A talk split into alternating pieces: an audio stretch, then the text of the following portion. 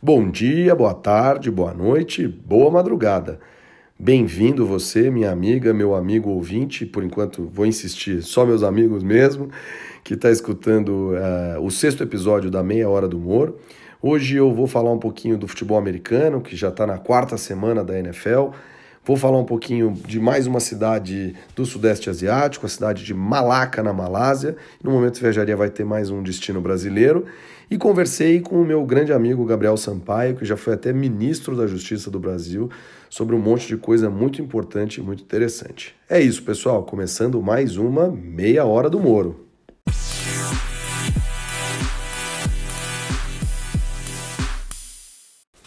Olha, gente, acho que antes de mais nada eu tenho que fazer um agradecimento muito especial ao pessoal lá da Rádio Socorro AM 1570 kHz.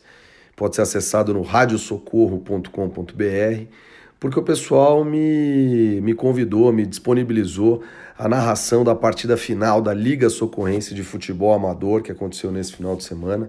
Foi vencida pelo time do Oratório, lá da cidade de Socorro, por três gols a dois contra o time do Atlético de Lindóia. Foi uma experiência muito especial, uma experiência muito bacana. Então, obrigado a todo mundo da rádio. Mal, Maurício, que é o nosso meu querido amigo, primo, dono da rádio.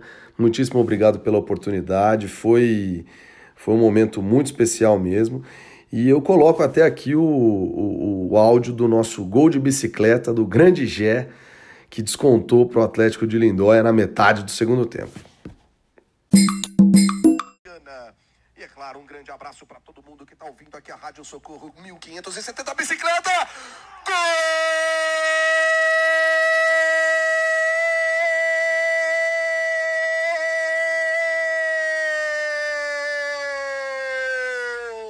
Do Atlético de Lindóia! Gé, Gé, Gé é o nome dele! Do campeonato, é o nome da fera! A bola pingou, espirrou na grande área. Ele não teve a menor dúvida. Virou, pedalou a sua bicicleta e mandou a bola para o fundo da rede. Agora aqui em Socorro. São 37 minutos do segundo tempo no estádio Nego Bonete. Oratório: um, dois, três. Atlético de Lindóia: um e dois. Temos jogo, presidente. Rapaz, acho que eu acertei até um pouquinho nessa narração. Foi um belíssimo gol do Gé, artilheiro do campeonato. E para quem quiser ver o gol, ele tá no Facebook da Rádio Socorro. Só escrever lá no, na busca do Facebook, Rádio Socorro 1570, que você acha a transmissão e consegue ver o gol do Gé de bicicleta, que foi um lindo gol. Ainda que tenha alguns detratores que falem que não foi o gol de bicicleta, eu aguardo para a semana que vem vocês me dizerem se foi ou não o gol de bicicleta. É, a gente ia trazer a pergunta do ouvinte hoje, mas na verdade o, o, a questão do ouvinte continua um grande debate aí sobre o poker lá do Guga Facre, nosso episódio 4. O Renato mandou uns áudios tal, e a gente vai deixar para a semana que vem para conseguir é, concatenar melhor as informações desse debate. Então, semana que vem a gente volta com esporte mental, aquela coisa toda.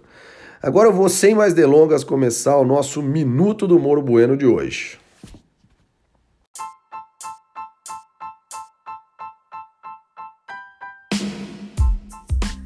Meus amigos, bem-vindos ao Minuto do Moro Bueno desta semana, no qual voltaremos a falar um pouquinho de política internacional.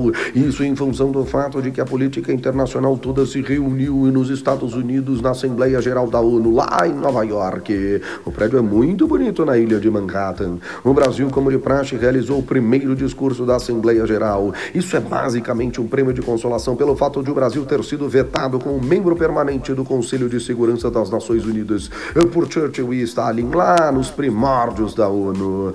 Os temas tratados foram os temas mais eh, cabeludos em termos de política internacional. Tivemos a Amazônia, tivemos relação China e Estados Unidos, tivemos o Irã e suas eh, propriedades nucleares, tivemos refugiados, tivemos o petróleo, tivemos tudo como sempre muitíssimo bem discutido e infelizmente nada resolvido. Os meus últimos segundos são para falar do discurso do presidente Bolsonaro que atacou o pessoal da França e da Alemanha por não proteger suas florestas. Um grande abraço!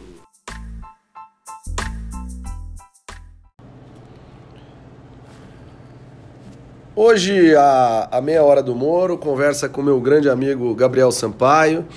Ele, ele é um grande expoente brasileiro na luta pelos direitos humanos. Ele é mestre em processo penal pela PUC de São Paulo, advogado, já trabalhou é, no escritório modelo da PUC em São Paulo, lá em Heliópolis, já trabalhou em muitos órgãos do governo, e aí eu gosto muito de ressaltar que eu tenho um amigo que foi ministro da Justiça, Gabriel foi ministro da Justiça é, por um breve período em 2000 e Gabriel? 2015. Em 2015. E, bom, e eu, ele está aqui hoje para conversar comigo um pouquinho sobre direitos humanos, sobre o trabalho dele feito no governo, sobre o São Paulo, que é o time dele, antes que. Meu pai mandou uma mensagem esses dias, Gabriel, falando que eu só entrevisto Santista. e ele é Santista ficou super feliz. Vou até botar o áudio agora. Não, nem vou botar o áudio agora, senão vai dar muito trabalho na edição. Depois eu coloco o áudio.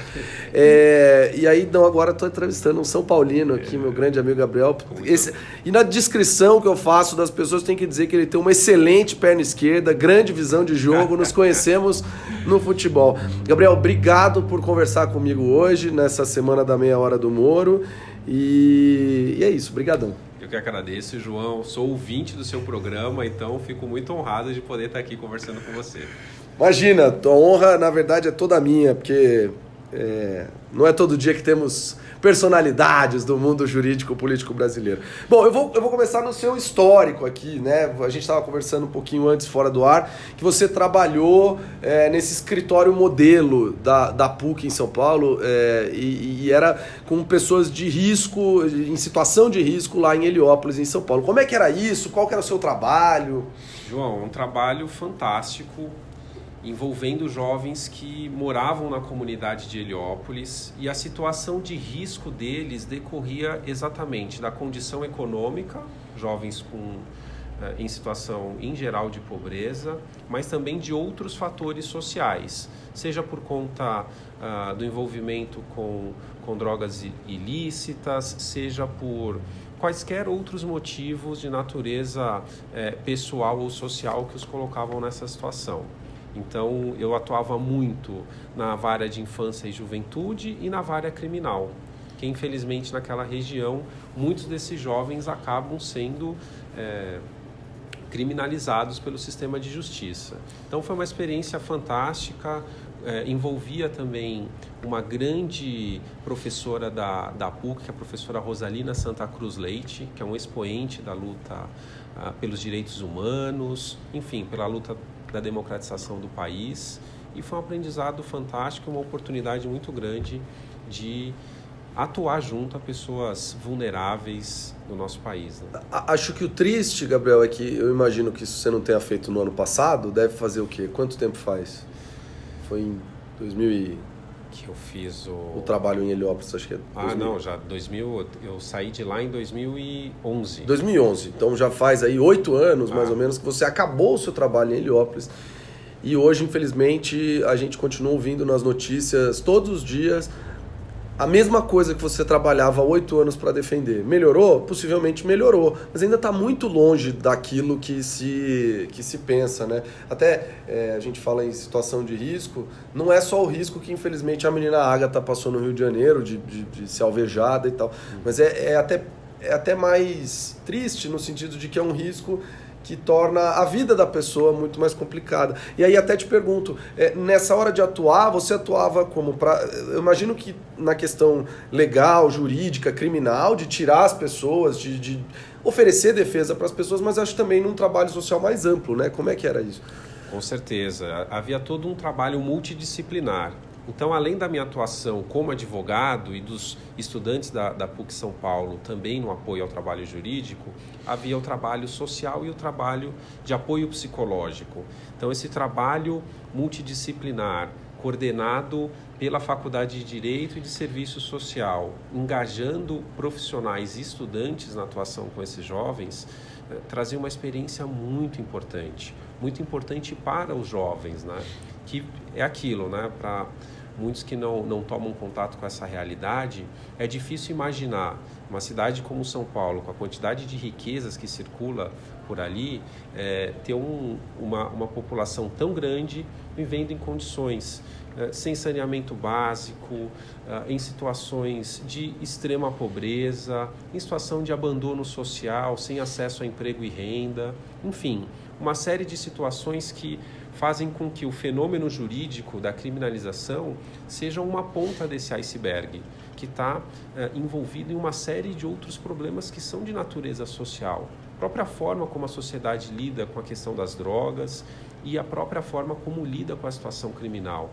Esses jovens acabavam sendo alvo é, de um sistema muito desigual do ponto de vista econômico e de um sistema de justiça que ainda tinha dificuldades em realizar direitos e garantias fundamentais previstos na Constituição e na nossa legislação. É algo que eu identifiquei posteriormente fazendo um, um estudo de caso no meu mestrado. Entendi. É, é a gente, eu gostei que você mencionou a palavra tinha, em um, um sentido de tínhamos, dizer. Gosto do otimismo, Gabriel. A gente ainda tem muita, né? Tem é. muito problema. Eu, a, a, a gente está aqui em Brasília. O ouvinte que não sabe que a gente está aqui em Brasília, estamos em Brasília. É, e eu fiquei muito impressionado no, no final, no outro final, dois finais de semana, que eu tive que ir a uma comunidade chamada Sol Nascente que é talvez a comunidade mais vulnerável aqui do Distrito Federal. E é muito impressionante porque eu andei meia hora do centro de Brasília, do Palácio do Planalto, e cheguei num lugar que não tem coleta de lixo, que não tem saneamento básico, que não tem asfalto e que eu só tinha visto no Timor-Leste. Então, me toca, porque é exatamente o que você falou, é a realidade. Muitas pessoas não têm a noção dessa realidade que é tão próxima, tão triste, tão difícil. Então, é, eu antes de qualquer coisa, eu aplaudo muito qualquer iniciativa para ajudar nesse aspecto. Então, Gabriel, é, você é um cara que, assim, precisamos de muito mais Gabriéis, Gabriels no, no país. Espero que a gente. E aí, isso, na verdade, acabou te levando para voos diferentes, né? Aqui em Brasília, você virou, foi por algum tempo o secretário de Assuntos Legislativos do MJ, né? Isso, exatamente. E, e qual que era ali o trabalho do SAL no Ministério da Justiça? Aliás, um abraço para todos os meus amigos que eram da SAL, que eram chefiados pelo Gabriel e que podem estar ouvindo. Bom, também um trabalho muito importante, assim, fico muito orgulhoso de ter podido trabalhar no Ministério da Justiça e nós lidávamos com todas as modificações legislativas que envolviam as competências do Ministério da Justiça, basicamente tudo. Então, desde mudança que envolvia legislação penal, então toda essa legislação que se discute muito hoje, nova lei de lavagem de dinheiro, lei de organizações criminosas, tudo isso passava pela discussão da SAL.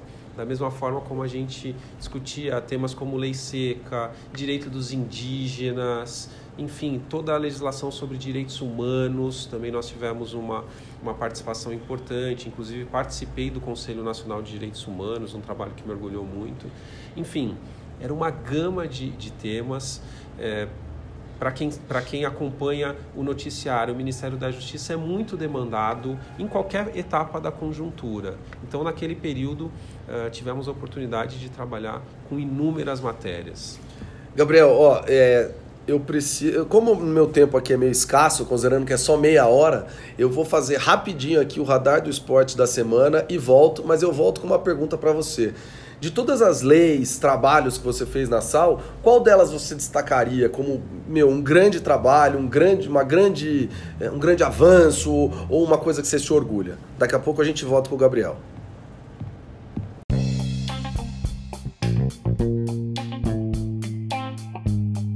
Pessoal, o Radar do Esporte de hoje fala um pouquinho de futebol americano. Eu tenho muitos amigos que sabem muito melhor de futebol americano do que eu, mas acho que a minha ideia aqui é dizer para você que está ouvindo o meu podcast que o futebol americano é um esporte muito interessante de se assistir, porque ele tem muitas estratégias, tem muitas coisas diferentes, tem muitas situações, muitas reviravoltas que nem sempre existem em outros esportes e, e o futebol americano eu acho que é muito interessante por causa disso. É um campeonato muito relativamente curto, são 17 semanas e mais após temporada, que ao contrário dos outros esportes americanos, é decidida em jogos únicos e isso vale inclusive para a final, que é o famoso Super Bowl, é uma partida única em campo previamente definido, não tem a ver com a campanha dos times em todo o campeonato.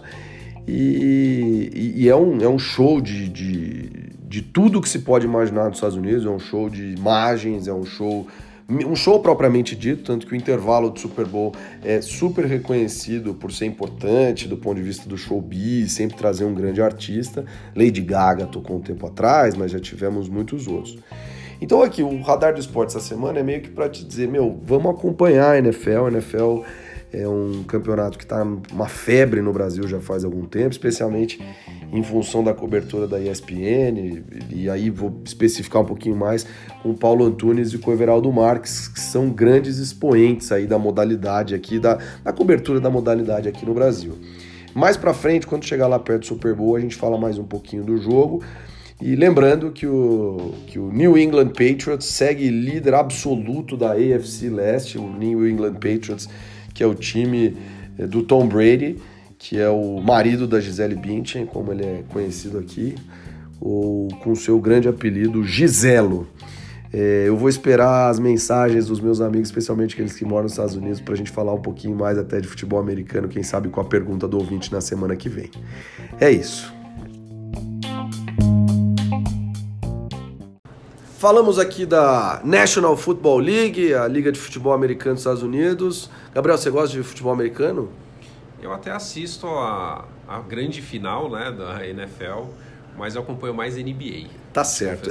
NBA vai ser daqui a pouco, que a NBA começa em outubro, e aí a gente faz até um áudiozinho pra você dar os seus favoritos e tal. Não deve fugir muito de Golden State, aquela coisa, mas tudo bem, a gente vê os seus favoritos. Lakers, anota aí. Lakers. Grande Lebron. É, mas voltando então, Gabriel, o que, que, que foi legal, assim, que você se orgulha, que você fala, meu, foi ótimo o que você fez na sala? Olha, o que eu mais me orgulho foi ter participado da construção de um projeto de lei que infelizmente ainda não foi aprovado, mas foi muito relevante para, enfim, para a trajetória do movimento negro, que é o projeto de lei que põe fim aos autos de resistência. É, a gente, até quando vê a situação uh, mencionada da menina Ágata, a gente lembra do que tem acontecido constantemente nas periferias das cidades do país e acometendo em geral pessoas negras. Os dados têm, têm dado conta disso. Né? E uh, por um tempo, diversas associações da sociedade civil e movimento negro organizado defendiam que era necessário alterar a realidade e a legislação em relação a situações de morte provocada por agentes públicos. Ah, havia uma série de políticas públicas para conscientização, para formação desses agentes no âmbito do ministério, em outras situações, mas havia da sociedade civil sempre uma crítica que isso era insuficiente. Depois de várias reuniões, nós decidimos então que haveria um esforço para alterar a legislação.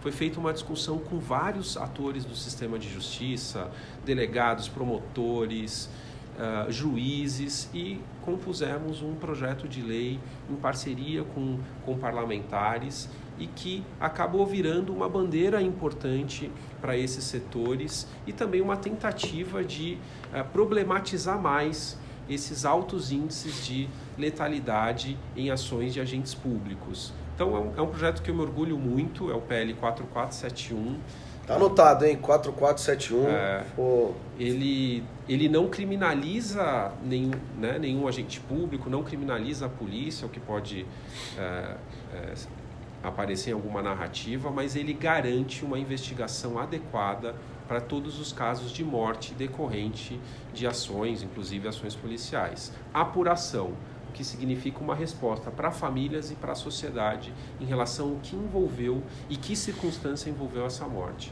Como foi um apelo e algo que mobilizou muito uh, setores com os quais eu tinha ligação direta, né, até por ter trabalhado na periferia de São Paulo, por ter acompanhado o cotidiano de diversos jovens, eu me sinto muito orgulhoso de ter participado da produção dessa lei, desse, desse projeto de lei. E eu me sinto muito orgulhoso de ser seu amigo nessa hora, porque é, a gente é uma coisa muito, muito até triste, vou dizer nessa dessa palavra, porque a sociedade, provavelmente boa parte dos meus ouvintes aqui, que né, a maior parte é meu amigo mesmo, um dia, quem sabe eu, eu saio da bolha dos meus amigos, mas a maior parte é da classe média alta, de cidades super urbanizadas. É, falo sem medo, a maior parte é branca e que não entende muito bem toda essa dinâmica. Então, se você, quando você pega todos os dados de letalidade, de encarceramento, de educação, e compara a mesma dinâmica, brancos e negros, mesma idade, é uma coisa tão, tão dispar que é isso, no mínimo é triste, né? É indignante, é uma série de outras coisas, mas no mínimo é triste. Então, Gabriel, tá aqui meu, meu obrigado, meu orgulho de, de, de estar tá junto com, de estar tá junto contigo, né? E, e, e ser seu amigo e, e agradeço por por essa, por essa luta. É, e você foi ministro da Justiça. Por quanto tempo você foi pois ministro é. da Justiça? Foi um, um, período curto, foi uma semana que, a, que calhou de ser a Semana da Consciência Negra. Então, no dia 20 de novembro, que é um dia muito importante para todos, para todo o país, né, mas especial para a luta da, do povo negro, eu era ministro, então, nesse dia 20 de novembro de 2015. Foi um dia muito especial e algo que é simbólico, né, não só para mim, mas para todos os negros e negras do país que acabaram referenciando esse, essa data importante e ter alguém ocupando o posto eh, de ministro da Justiça nessa data tão simbólica foi muito, foi muito importante. E, e o que eu acho legal do Ministério da Justiça é que ao, contra... É, que, ao contrário de todos os outros ministérios que tem um predinho da esplanada igualzinho, o Ministério da Justiça tem um prédio diferente. É, ele é lindo, né? é maravilhoso. Eu acho ele muito Que bonito. o Niemeyer, que o pessoal do Itamaraty não me escute, mas é mais bonito do que o Itamaraty. Gosto mais do MJ do que do Itamaraty. Gabriel, e você comentou um pouco de é, dessa, de toda essa, essa questão envolvida e hoje, como é que está? Hoje eu sei que você trabalha no escritório de advocacia, também trabalha no parlamento e continua essa luta, eu imagino, né? Muito. Continua nesse caminho. Continua essa luta, como você bem identificou, os dados em relação ao sistema de justiça, tanto em relação à mortalidade quanto à, à prisão, só, pior, só pioraram no nosso país e pioraram do ponto de vista estatístico, com uma leve curva agora uh, nesse momento final, que enfim, a gente não vai conseguir aprofundar, mas o tempo também faz com que a situação piore. A gente tem no nosso país 75% dos mais de 60 mil mortos, pessoas negras, jovens negros, é algo que realmente nos move a ter uma atuação. O parlamento é um canal, um instrumento para que esse que esse tema seja debatido. Né? Da mesma forma, o encarceramento em massa no país. Nós temos mais de 800 mil presos hoje no Brasil, o que é um número que nos coloca na terceira posição mundial. Né? A maioria, de novo, são pessoas negras, né? mais de 64%. E é preciso que nós todos, de diversas formações sociais, tenhamos atenção para o que, que nós queremos em relação à nossa sociedade. Né? Se nós queremos uma sociedade que dê expectativa, esperança para os jovens, que seja uma sociedade mais integrada, né? nós passamos mais de três séculos em período de escravidão. E nós temos hoje, no retrato do, do sistema prisional e da mortalidade, né? cara, cor, né? local, extrato social, onde as pessoas estão mais criminalizadas. Então, é, o parlamento eu entendo como um espaço de acumular discussão e apontar para a sociedade um novo caminho. E na minha atividade da advocacia, eu também sempre orientei meu trabalho pela defesa de vulneráveis. Isso é o que me move, me moveu a ser advogado, me move enquanto ser humano, né? defender pessoas vulneráveis. Tem ligação, isso tem ligação com uma formação pessoal, mas tem ligação com uma série de elementos que fazem de nós seres humanos capazes de amar o próximo e de buscar a evolução da sociedade. Então, o parlamento é um, é um espaço onde esse tema é, ainda precisa ser mais debatido, mas que se encontra espaço uh, para esse debate. Houve recentemente na última legislatura, uma CPI para investigação da morte de jovens negros e há outros espaços de discussão dessa temática. Infelizmente, a tendência natural das pessoas, sempre que há um problema em relação à violência, é pensar em aumentar penas, em criar crimes e o parlamento muitas vezes adere a essa agenda. Mas eu vejo é, nesse espaço uma oportunidade para que outra visão seja colocada a visão daqueles que morrem, né? 75% dos que morrem é, por assassinato hoje no Brasil são negros. Essas vozes estão no cemitério, caladas. É, Gabriel, tem algum outro país que tem uma estatística tão. Você sabe, assim, se tem algum outro país que tem uma estatística tão desigual, tão. Olha, os Estados Unidos têm uma, têm uma estatística muito ruim também. Lideram, inclusive, o ranking da, da prisionização. Entendi. Inclusive voltada, mais voltada para negros e latinos. Agora, o, os Estados Unidos têm feito um esforço para reduzir o encarceramento em massa, mesmo tendo uma legislação também muito dura. E lá os índices têm caído. No Brasil, ao contrário, os índices só aumentam. E cada vez mais o debate parece se orientar para cada vez mais é, aumentar o encarceramento. Então, nós estamos na contramão. Mesmo países que tenham índices tão graves como o nosso já estão fazendo uma reflexão sobre a incorreção da forma como lidam com a questão. Tá, é, isso acho que talvez seja motivo até para a gente fazer um outro podcast em breve, Sim. discutir o encarceramento em massa, penas, enfim. É, eu vou chamar agora aqui o Momento Viajaria e daqui a pouco a gente volta com o Gabriel.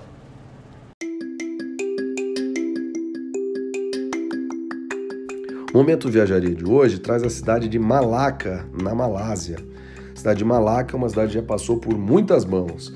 Já passou por mãos chinesas, tailandesas, que à época se chamavam siamesas, mas acho que a história mais próxima do nosso mundo ocidental começa em 1509 com a ocupação portuguesa.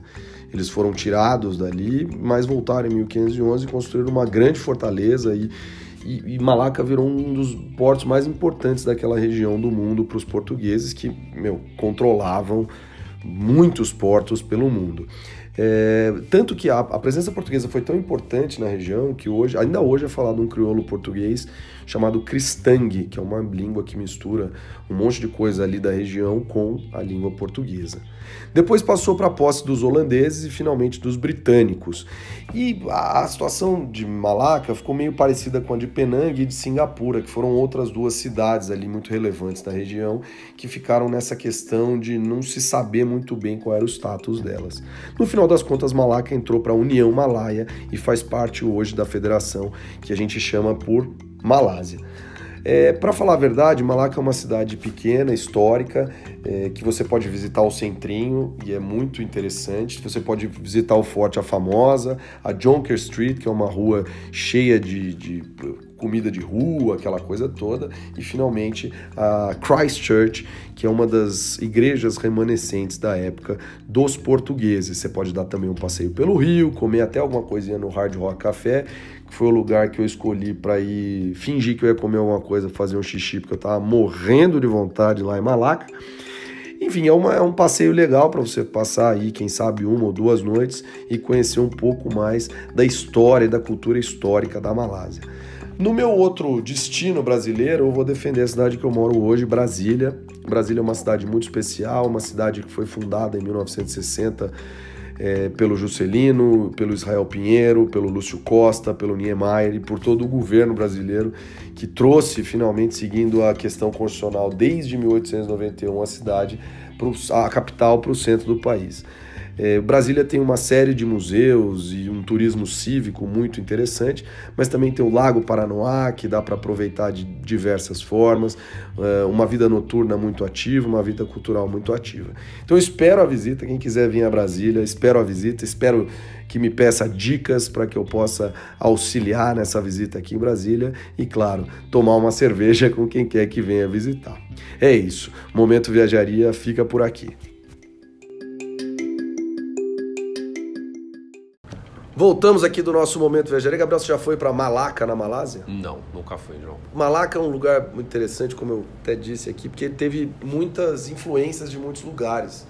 Então você chega lá, tem uns prédios meio português, assim, é um negócio interessante, assim. É, vou, tô, precisamos aqui ir para o final, para os finalmente, mas eu costumo perguntar para todo mundo que vem aqui e seu São Paulo Futebol Clube? Agora tem dois laterais direitos fantásticos, Dani Alves, Juan Fran. Como é que tá lá o nosso? Perdeu ontem do Goiás. Perdeu ontem do Goiás, me deixou muito chateado. Eu sou daqueles São Paulinos que assiste jogo. Que ainda acredita. Acredito, amo São Paulo. E, mas enfim, tem um bom elenco, mas precisa se organizar mais, né? precisa se organizar mais. Mas eu sou esperançoso. Acho que ano que vem o São Paulo vai fazer uma grande campanha e trazer taças importantes para o nosso. Esse ano, então, dá para dá pra beliscar a Libertadores. Acho que dá para beliscar a Libertadores. Vai ser sofrido, mas, mas dá. E, e eu, eu perguntei para os meus amigos Santistas se o melhor Santos era do Neymar e, Rob, e, e Ganso ou do Robinho e Diego. Vou perguntar para você: o melhor São Paulo era do Raí, Palinha, Miller ou o melhor São Paulo foi esse tricampeão brasileiro, Não, Rogério Ceni e tal? Raí, Palinha e Miller. Incrível. Esse, Raí, para mim, está no, no hall dos maiores jogadores da história do São Paulo. Né? Então, mas esse time era fantástico fez frente a times como Barcelona e Milan. Não fez frente, não, ganhou. Ganhou, ganhou. jogando bem. é, né? ganhou, não com a bolinha no fim do jogo, não, tal, esquisito. Não. não. ganhou jogando bem. Fazendo aquele golaço do, do Raí de falta ali contra o Zubizarreta. Foi incrível, é verdade. Fantástico. Que aquele, aquele São Paulo quase me fez virar São Paulino. Mas mantive o Guarani. Aliás, Guarani, quatro vitó cinco vitórias nos últimos quatro jogos. Vamos sair da zona da degola na Série B. E é isso. Gabriel, eu tenho ainda que te pedir é, para você escolher uma bolinha de gude e também escolher uma entidade assistencial aí para para porque a ideia da bolinha de gude, como eu falei no último episódio, fazer uma corridinha, narrar, tal, que eu gosto de narrar, aquela coisa toda. E aí eu queria é, é pedir para você, só que eu tô sem as bolinhas de gude aqui, olha que falha do apresentador do podcast. Então eu vou te levar as bolinhas de gude numa hora que der pra gente fazer. E aí eu coloco a fotinho já com todas as bolinhas que já estão no Instagram pra gente fazer isso. Eu quero ganhar a corrida, hein? e depois você até me diz quem são, quem é a sua entidade aí que você quer é, dedicar isso. Gabriel, eu vou agradecer mesmo do fundo do coração. Muitíssimo obrigado por vir conversar comigo hoje. É um tema super sensível, é um tema que infelizmente continua na moda, continua é, sendo alvo de reportagens e, e, e, matérias e deveria estar no debate muito mais aprofundado, mas é aquilo que você falou, quando aparece um problema, as pessoas tendem a querer colocá-lo embaixo do tapete. E acho que é nosso dever como cidadão, não é como João, como Gabriel, como cidadão, não deixar ficar embaixo do tapete, porque é, quando morre alguém, quando é, tem uma situação de violência, a família sofre, é, todo mundo sofre, é, um, é uma questão violenta mesmo, né? uma coisa abrupta, uma coisa que, que dificulta. Então, muitíssimo obrigado por estar aqui. Você é um cara é, que a gente deveria todo dia se espelhar, todo dia pensar, puxa vida, se a gente for metade do que o Gabriel é, foi e tal, acho que o mundo ia estar melhor. Então, muitíssimo obrigado, querido. Eu que agradeço, João. Parabéns pela iniciativa. Já falei, sou ouvinte do seu podcast. E obrigado mesmo, de coração, agradeço as palavras e pode contar comigo sempre. Combinado, Gabriel. Obrigadão. Um grande abraço. Valeu, querido. Valeu.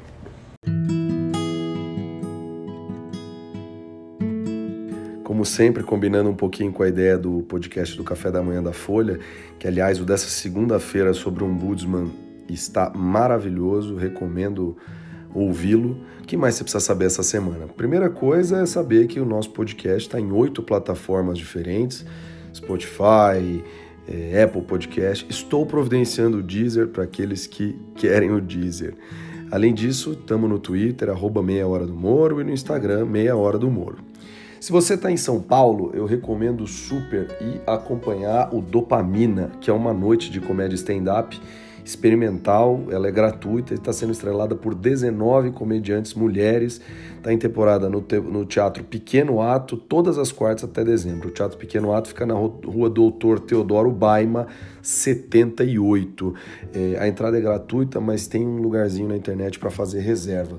Se você está em Campinas, Está é, rolando aí a 13ª Primavera dos Museus. E se eu pudesse recomendar um deles, eu recomendaria o Observatório, lá na Serra das Cabras, em Joaquim Egídio. Eu sou um cara que gosta muito de estrela, então é um super passeio, passeio bacana, passeio que, a propósito, o, o Observatório fecha aos sábados.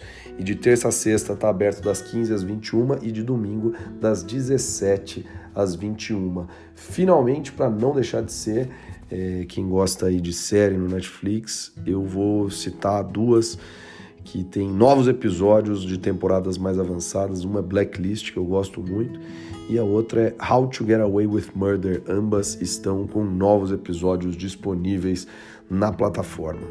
Gente, acho que é isso. A gente vai ficando por aqui hoje.